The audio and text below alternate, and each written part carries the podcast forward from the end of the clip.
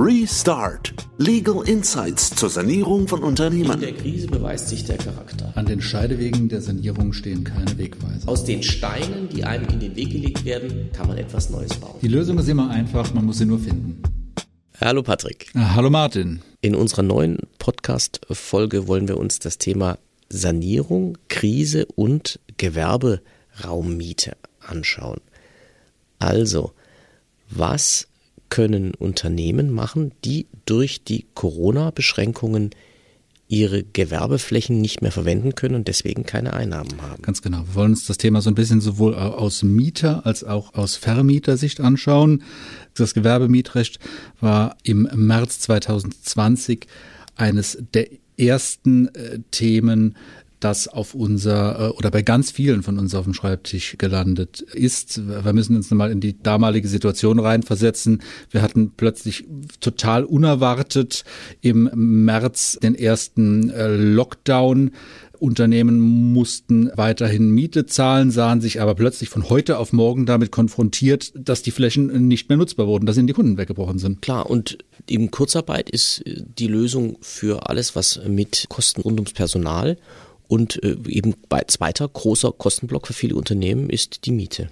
Richtig. Äh, zweiter Kostenblock ist äh, die Miete. Deshalb kam auch sofort natürlich die Frage bei ganz vielen Mietern auf, muss ich denn jetzt überhaupt noch Miete zahlen? Oder habe ich Minderungsrechte? Sowas gibt es ja grundsätzlich im privaten Wohnraummietrecht, also auch im Gewerberaummietrecht stehen ja im Gesetz erstmal Minderungsmöglichkeiten drin.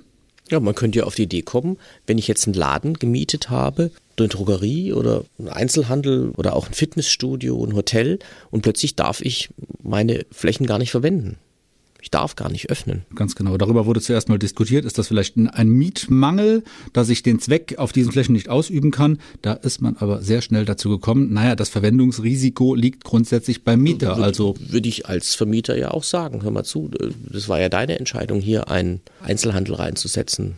Blumen zu verkaufen. Ja, völlig richtig. Also es gab einige, die, die das so gesehen haben. Die Rechtsprechung hat sich bis auf ein Urteil dem nicht angeschlossen und durchweg gesagt, also Mietmangel haben wir hier nicht. Also ich als Vermieter verstehe, dass es, dass es kein Mangel ist, das ist nachvollziehbar, aber was ist denn dran an dem Stichwort Störung der Geschäftsgrundlage? Ganz genau. Störung der Geschäftsgrundlage ist ein Rechtsinstitut, das lange Zeit so ein wenig stiefmütterlich behandelt wurde.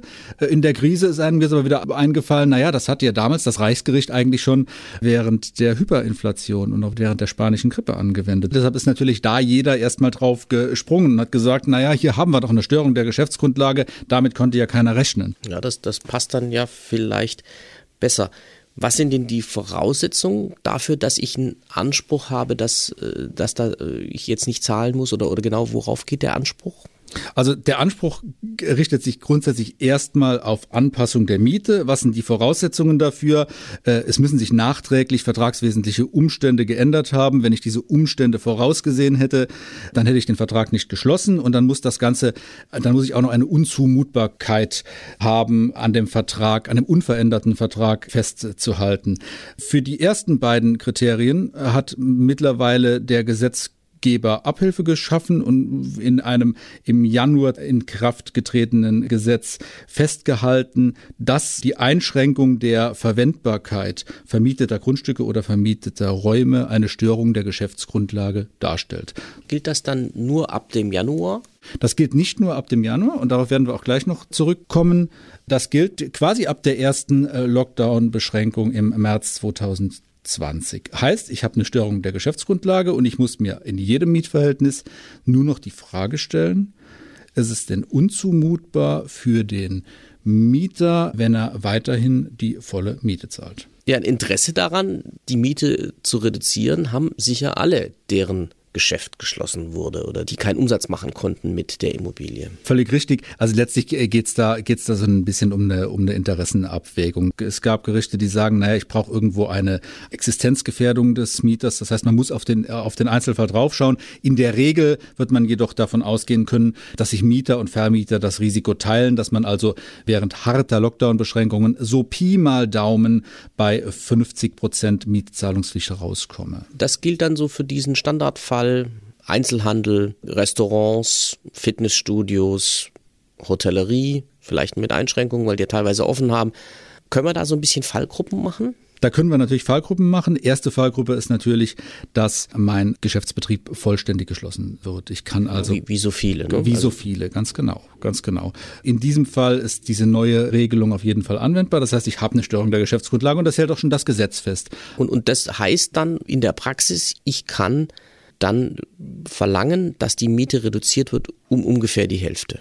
Richtig. Wenn ich jetzt schon bezahlt habe? Äh, wenn ich es schon bezahlt habe, äh, ganz spannender Punkt, äh, in den Mietvertrag reinschauen, habe ich gegebenenfalls ein Aufrechnungsverbot im Vertrag oder eben nicht. Und wenn dieses Aufrechnungsverbot nicht besteht, und genau diese Konstellation hatten wir, hatten wir ja auch, dass da fleißig erstmal Miete weitergezahlt wurde, in dem vermeintlichen Glauben, na, ich muss die Miete ja zahlen. Dann schaut man nach einem halben Jahr oder dreiviertel Jahr drauf und dann sehe ich, na, ich habe eigentlich viel zu viel Miete gezahlt, weil ich hätte ja schon von März 2020 an in bestimmten Monaten. Geld ist dann weg? Das Geld ist eben nicht weg. Ich kann das Geld zurückfordern, beziehungsweise kann die Rückforderungsansprüche mit etwaigen offenen Mietforderungen aufrechnen, sodass wir, du erinnerst dich an, die, an den, den Fall mit unserem Hotel, in dem der Mieter, der das Hotel betrieben äh, hat, erstmal ein halbes Jahr kräftig Miete gezahlt hat, voll weiter Miete gezahlt hat, dann völlig ausgesetzt hat und da sind wir nachher zur Auffassung gekommen, naja, wenn ich jetzt mal eine Mietforderung, einen Anpassungsanspruch von 50 Prozent ansetze und rechne auf, habe ich plötzlich überhaupt keine Mietschulden mehr, obwohl ich ein halbes Jahr keine Miete gezahlt habe. Und, und was ist, wenn mir die 50 Prozent nicht reichen? Kann man mir da helfen? Also äh, zunächst mal muss ich ja äh, schon mal erstens um die 50 Prozent zu bekommen und gegebenenfalls auch um äh, vielleicht mehr als 50 Prozent äh, zu bekommen, erstmal überhaupt mieterseitig nachweisen, wie denn mein Umsatzrückgang überhaupt war. Warum verlange ich denn eine Anpassung der Miete? Weil wir müssen dran denken, wir müssen die Unzumutbarkeit immer noch vortragen. Es muss eine Unzumutbarkeit vorliegen. Wie viel Umsatzrückgang brauche ich denn da? Weil für viele ist es wahrscheinlich kein Problem. Ne? Da gibt es keine festen Zahlen. Ich muss ihn erstmal überhaupt darlegen? Wie mache ich das? Ich schaue mir letztlich Vergleichszahlen aus 2019 an und muss dann, um den Anpassungsanspruch geltend zu machen, dem Vermieter erstmal plausibel machen, warum verlange ich denn hier einen Anpassungsanspruch? Ich glaube, für viele Branchen ist das ja klar, dass der Umsatzeinbruch da ist. Einzelhandel, Gastronomie, die hatten zu, ja, die haben keinen Umsatz gemacht. Äh, völlig richtig. Jetzt wissen wir aber beide aus der Erfahrung auch, es gab Unternehmen, die zwar keinen Umsatz gemacht haben, aber die so viele staatliche Förderungen und Entschädigungen bekommen haben, die von Kurzarbeitergeld profitiert haben, die vielleicht sogar noch eine Betriebsschließungsversicherung äh, hatten, dass zumindest mal in den ersten Monaten trotz des Kundenwegfalls gar kein wirklicher Schaden entstanden ist. Und in diesen Fällen? In diesen Fällen äh, wird man wahrscheinlich dann keinen Anspruch haben. In diesen Fällen wird man keinen Anspruch haben. Also das sind genau die diejenigen Punkte, die ich als die ich als Vermieter dann dann abfragen äh, muss und die ich als Vermieter einem Anpassungsbegehren meines Mieters entgegenhalten muss. Also äh, beide Seiten haben da so ein, so, ein, so ein bisschen Hausaufgaben zu tun und für beide Positionen gibt's gute Argumente, mit denen man gegebenenfalls argumentieren kann. Und das geht dann zu Gericht automatisch? Das kann zu Gericht gehen. Aktuell haben wir es sogar so, dass solche, dass wir aufgrund prozessualer Neuregelungen äh, solche Anpassungsansprüche beschleunigt äh, behandelt werden müssen. Da bekommen wir also sehr schnell eine mündliche Verhandlung.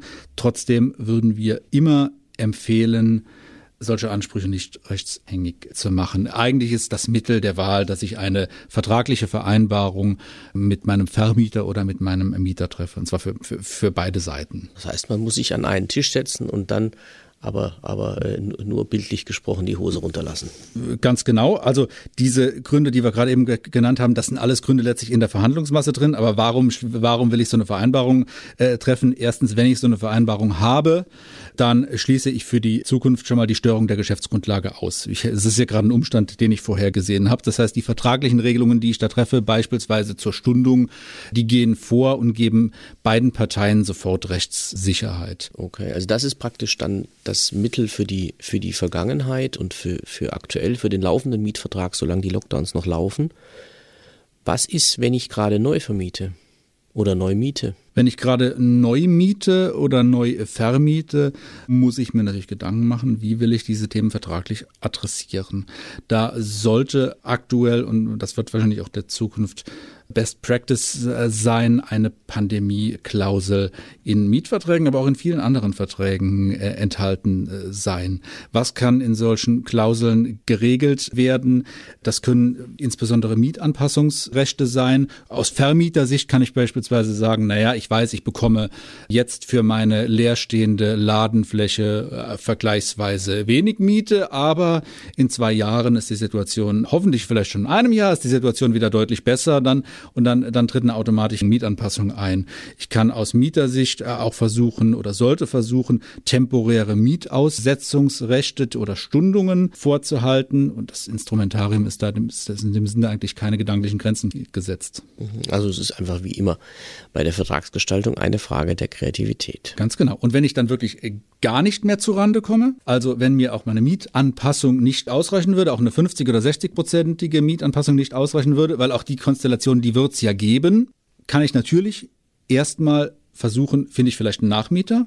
In bestimmten Konstellationen habe ich nämlich einen Anspruch darauf, dass der Vermieter einen Nachmieter annimmt, der sozusagen in meinen Vertrag eintritt.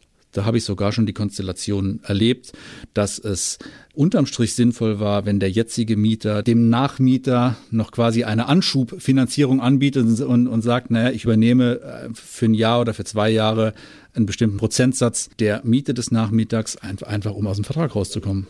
Andernfalls bleibt nur das, was wir bei einem der vorigen Folgen auch schon besprochen haben, nämlich die Prüfung der Insolvenzantragspflichten. Ja, genau, so sieht's leider aus. Eine spannende Implikation dieses Themas gibt es aber auch noch, nämlich aus Vermietersicht stellt sich nämlich da die Frage. Ich meine, als Vermieter bekomme ich gegebenenfalls von meinen Mietern aktuell keine Mieten mehr, brauche aber diese Mieten, um bei meiner finanzierenden Bank das, das Bankdarlehen zu bedienen. Ähm, aus Vermietersicht ist das alles kein Spaß. Aus Vermietersicht ist, ist das alles kein Spaß. Wir haben diese gesetzlichen Regelungen äh, mittlerweile fürs, fürs, äh, fürs Gewerbemietrecht insbesondere.